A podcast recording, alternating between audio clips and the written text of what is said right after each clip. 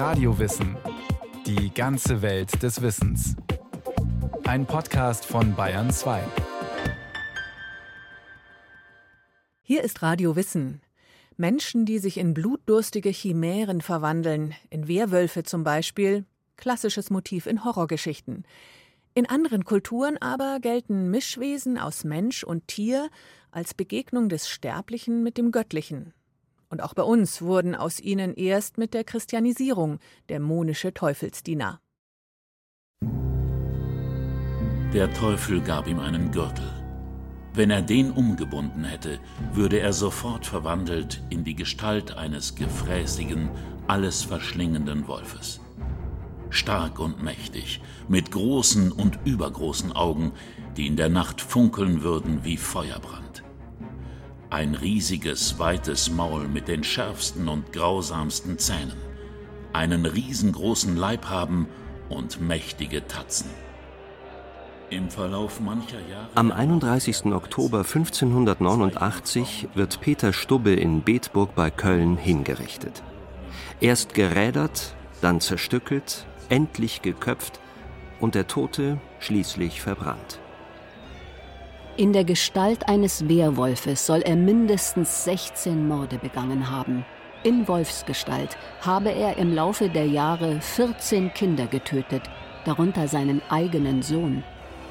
Weiter werden dem angeblichen Gestaltwandler Kannibalismus, Vergewaltigung, Inzest und schwarze Magie vorgeworfen.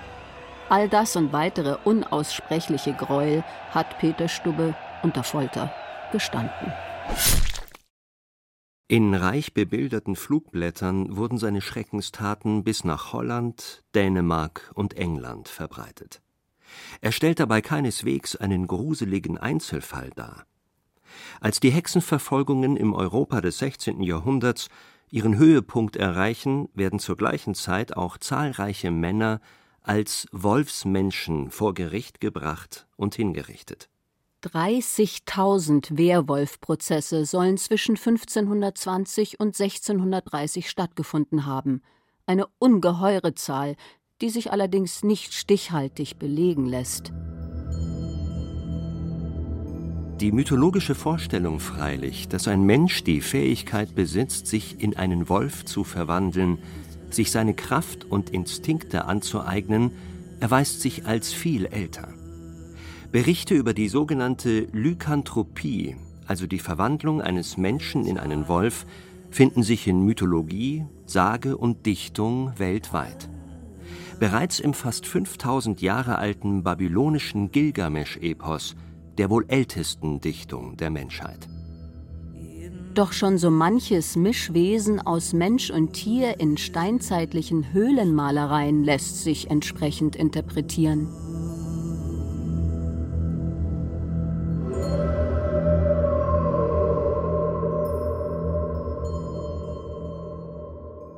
Wer heißt althochdeutsch Mann, Mensch. Werwolf heißt also Mannwolf, ein Wolf, der eigentlich ein Mensch ist. Ein völlig neues Element verändert im 16. Jahrhundert, der Zeit Peter Stubbes, den Mythos vom Wehrwolf grundlegend. Der Pakt mit dem Teufel, von dem die Männer einen Gürtel aus Wolfsfell erhalten, mit dessen Hilfe sie sich in raubtierhafte Wesen verwandeln können. Wer sich in einen Wolf verwandeln kann, ist zweifelsfrei böse. Tierisch wird ein moralisch verurteilenswerter Gegensatz zu menschlich. Das war keineswegs schon immer so, sondern hängt offensichtlich mit dem Siegeszug des Christentums zusammen. Der im 19. Jahrhundert sehr populäre Dichter und Germanist Wilhelm Herz, Mitglied der Königlich Bayerischen Akademie der Wissenschaften und Träger des Königlichen Verdienstordens der Bayerischen Krone, legte 1862 einen Beitrag zur Sagengeschichte des Werwolfs vor und analysierte In der christlichen Zeit, wo man die Existenz der heidnischen Götter zugab, um sie für Teufel erklären zu können, wurde der heidnische Kultus zum Greuel der Teufelsanbetung. Die Diener der Götter zu Teufelsdienern. Und hier entstand mit dem Hexenglauben die Vorstellung von Menschen, die sich mit Hilfe des Satans aus reiner Mordlust zu Wölfen verwandeln. So wurde der Werwolf in düster poetischer Symbolik das Bild des tierisch-dämonischen in der Menschennatur, der unersättlichen, gesamtfeindlichen Selbstsucht, welche alten und modernen Pessimisten den harten Spruch in den Mund legte: Homo homini lupus. Und als menschenzerfleischender Wolfsmensch geistert der Werwolf bis heute durch Gruselgeschichten und Horrorfilme.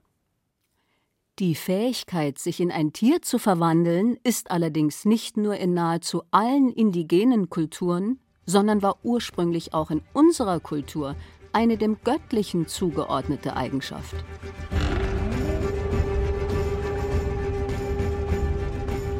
Wer hat nicht von den berüchtigten altnordischen Berserkern gehört?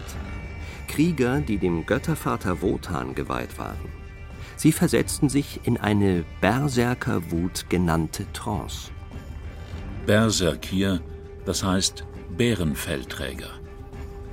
Wie asiatische Bärenschamanen trugen diese Kämpfer Bärenfelle. Neben ihnen gab es die Ulfedana, die Wolfshäuter, laut heulende und brüllende Gestalten, bemalt oder tätowiert, gehüllt in Bärenfelle und Wolfshäute. Wotans Männer gingen ohne Rüstung, und sie waren wild wie Hunde oder Wölfe. Sie bissen in ihre Schilde und waren stark wie Bären oder Stiere. Weder Feuer noch Stahl konnte ihnen etwas anhaben. Sie begegnen uns in indogermanischen Mythen von Indien bis Irland.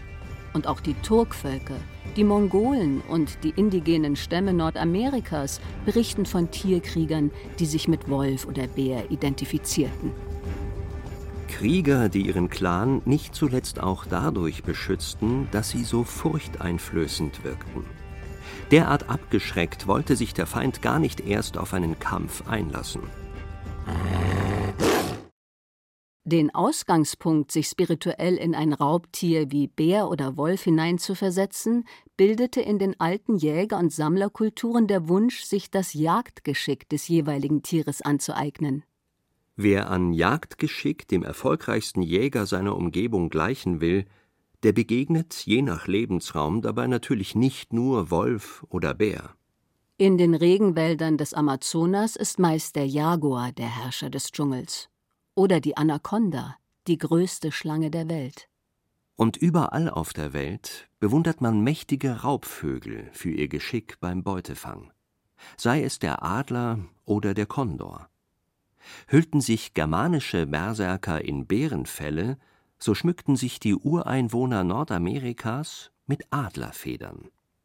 Entsprechend der bedeutsamsten tierischen Jäger ihres Lebensraums finden sich auch die verschiedensten Mischwesen aus Mensch und Tier. Und so ist die Lykanthropie, die Verwandlung in einen Werwolf, nur die bekannteste Form der Therianthropie. Griechisch Therion, das wilde Tier. Anthropos, der Mensch. Therianthropie bedeutet also die Verwandlung eines Menschen in ein Tier, oder in ein Wesen, das sowohl menschliche als auch tierische Eigenschaften besitzt. Im Mittelalter und bei vielen sogenannten Naturvölkern war die Therianthropie fester Bestandteil ihrer Weltbilder. Im Zuge der Aufklärung wurden dann Menschen, die glaubten, sich in ein Tier verwandeln zu können, zunehmend als psychisch krank abgestempelt. Die Therianthropie scheint als Gegenstand alter Mythen oder spirituelles Phänomen so alt zu sein wie die Menschheit selbst.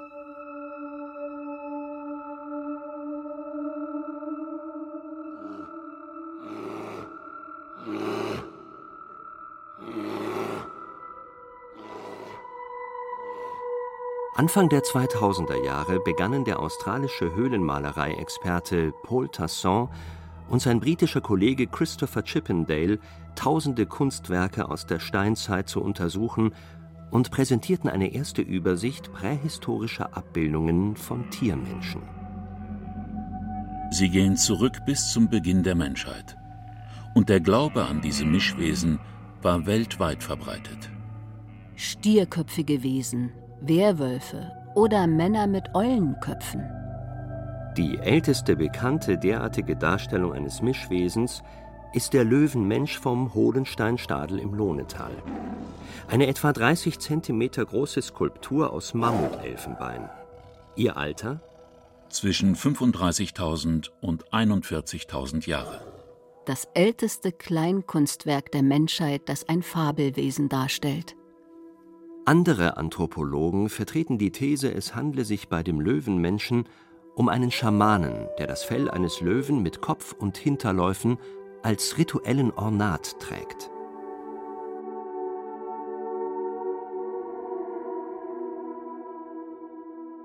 Beschwörungsmagie, Totemismus, Symbolschrift, Bestandteil von Initiationsriten, Jagdriten. All das sind mehr oder minder einleuchtende Erklärungsansätze für die uralten Mensch-Tier-Mischwesen steinzeitlicher Höhlenmalereien.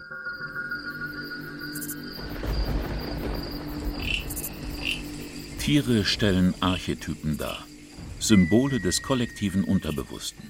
Wusste nicht nur der Psychoanalytiker Carl Gustav Jung, sondern auch unsere Werbeindustrie, wenn sie zum Beispiel dem Jaguar F-Type den Tiger in den Tank packt. Die Wirkung eines Archetyps wird erfahrbar in symbolischen Bildern, in Träumen, Visionen, aber auch in der Kunst, in Märchen, Mythen, oder in Skulpturen, wie dem Löwenmenschen vom Hohlensteinstadel. Von vielen indigenen Kulturen kennen wir derartige Kunst auch in Form von Totems. Totemismus ist der Überbegriff für gesellschaftliche Konzepte oder Glaubensvorstellungen, bei denen der Mensch eine mythisch-verwandtschaftliche Verbindung zu bestimmten Naturerscheinungen wie Tieren, Pflanzen oder Bergen, den sogenannten Totems, entwickelt hat.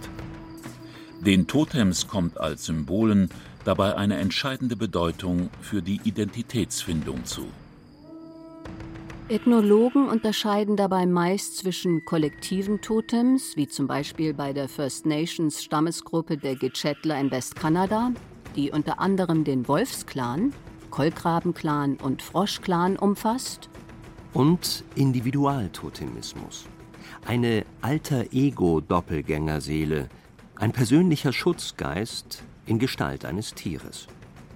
Für beide Formen des Totemismus finden sich Beispiele in Nordamerika, Australien und Afrika.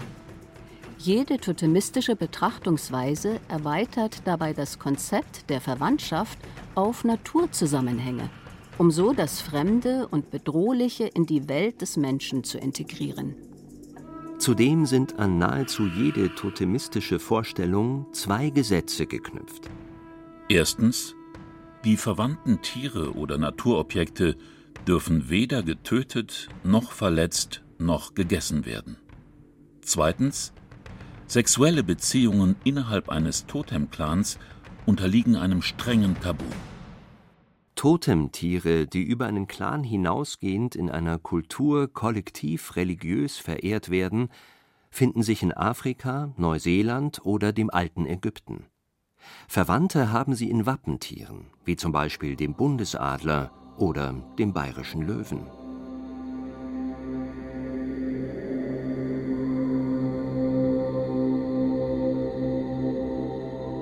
Einst war die religiöse Bilderwelt der steinzeitlichen Kulturen eng mit der Tierwelt verflochten, Ausdruck einer Verbundenheit mit der Natur. Der Mensch war anderen Lebensformen nicht überlegen. Entsprechend finden sich am Beginn der Evolution der Religionen zoomorphe Gottheiten, göttliche Mischwesen aus Mensch und Tier, zum Beispiel im alten Ägypten. Der falkenköpfige Himmelsgott Horus oder der Totengott Anubis mit dem Haupt eines Schakals. In Bronze- und Eisenzeit werden in den Darstellungen von Göttern aus tierischen Bestandteilen des Körpers tierische Begleiter oder Reittiere. Den Allvater Wotan begleiten so etwa zwei Wölfe oder die sehr symbolhaften Raben Hugin und Munin, Gedanke und Erinnerung. Unzählig sind die tierischen Begleiter indischer Gottheiten. Gerade der Hinduismus mit seinem Monismus, also der Gegenwart des Göttlichen in allen Erscheinungen der Welt, zeigt die Integration älterer Vorstellungen. Mit dem elefantenköpfigen, schelmischen Gott Ganesha ist ein Mischwesen Bestandteil des Pantheons. Den großen Gott Shiva bezeichnet man bis heute als Herrn der Tiere und opfert ihm als Hüter der Geschöpfe.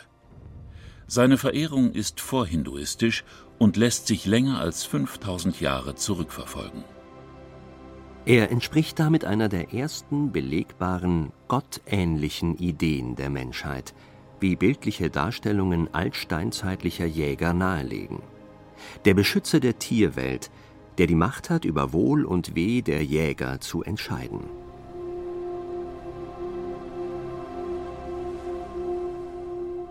Nach den göttlichen Mischwesen aus Mensch und Tier erlangt in unserem Kulturkreis schließlich der Monotheismus Dominanz. Dabei werden die Darstellungen des Göttlichen andromorph. Gott schuf also den Menschen als sein Abbild. Als Abbild Gottes schuf er ihn. Gott hat menschliche Form. Und er ist männlich, der Frau und natürlich der ganzen Schöpfung überlegen. Seid fruchtbar und vermehret euch, bevölkert die Erde, unterwerft sie euch und herrscht über die Fische des Meeres, über die Vögel des Himmels und über alle Tiere, die sich auf dem Land regen.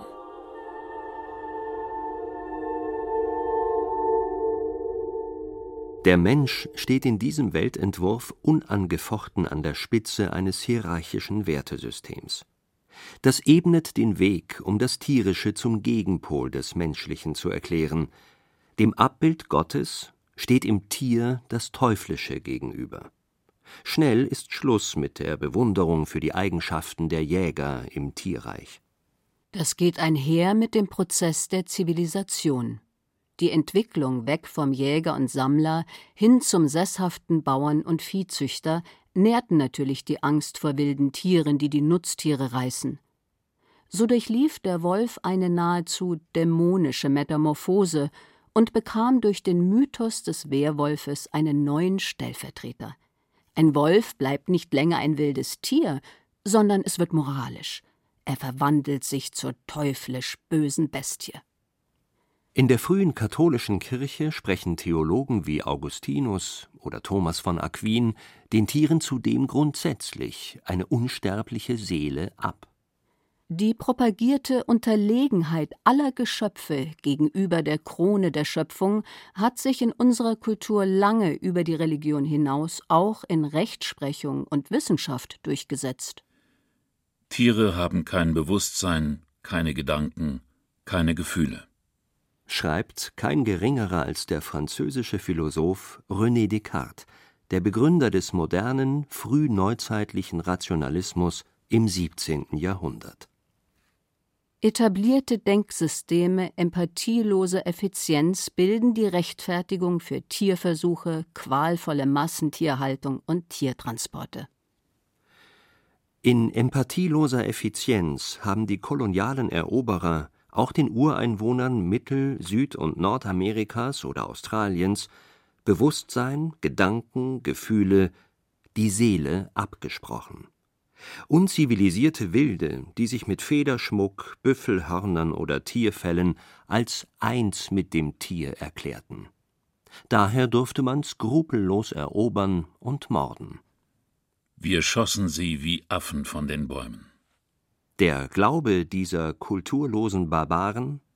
Durchwegs abergläubischer Humbug, der teuflische Götzenbilder in Tiergestalt anbetet.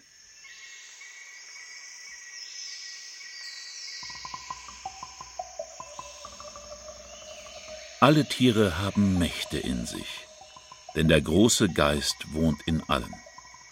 Auch in der kleinen Ameise, in einem Schmetterling, auch in einem Baum, in einer Blume und in einem Felsen.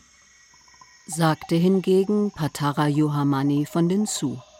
Die Mischwesen aus Mensch und Tier, Werwölfe, Bärenmenschen, Löwenfrauen und Jaguarmänner, also Ausdruck davon, dass Tiere wie wir Teil von allem sind? Für uns sind sie Teil der Natur, Teil von uns selbst, die Erde, die Sonne, der Wind, der Regen, die Steine, Bäume, die Tiere. Wir versuchen nicht, sie mit dem Kopf zu verstehen, dafür aber mit dem Herzen. Wem das zu spirituell erscheint, dem sei gesagt, auch ganz alltagspraktisch haben Mischwesen aus Mensch und Tier sowie der Glaube an sie ihren Sinn bewiesen. Am Rio Negro gilt der inzwischen sehr seltene rosafarbene Amazonasdelfin den Ureinwohnern als Bote der Wassergöttin und damit als heiliges Tier. Wie der Mythos erzählt, verwandelt er sich des Nachts gelegentlich in einen wunderschönen jungen Mann und kommt an Land, um nach jungen Frauen Ausschau zu halten. Welches Mädchen könnte ihm schon widerstehen? So werden immer wieder göttliche Kinder geboren, in deren Geburtsurkunde als Vater eingetragen steht Botocorgirosa, der rosa Flussdelfin. Welche Dorfgemeinschaft könnte etwas gegen so ein heiliges Delfinkind haben? Vielmehr sind alle gemeinsam für Versorgung und Erziehung dieser Kinder verantwortlich. Das ist nur einer der vielen Mythen, die sich um die rosa Amazonas-Delfine ranken. Ein anderer besagt, sie könnten Menschen in ihresgleichen verwandeln. Die Verwandlung in Delfine, Bärenhäuter, Löwenmenschen oder Werwölfe. Kulturen, in denen Mischwesen ein selbstverständlicher Teil ihrer Mythologie sind, eint die Perspektive, dass Tiere unsere Verwandten sind. Der Mensch muss sich nicht mit aller Macht als überlegen von ihnen abgrenzen. Viele indigene Völker haben das bis heute nicht vergessen. Die Erde gehört nicht dem Menschen. Der Mensch gehört zur Erde. Alle Dinge sind durch das Blut, das eine Familie vereint, verbunden. Alles ist miteinander verbunden.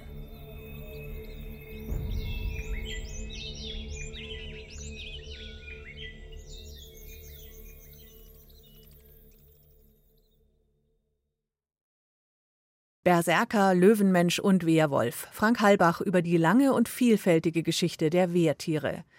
Haben Sie Lust auf mehr mystische Geschichten? Im Podcast Center von Radio Wissen finden Sie viel, zum Beispiel über die Geschichte der Dämonen oder über die Rauhnächte. Viel Spaß beim Hören.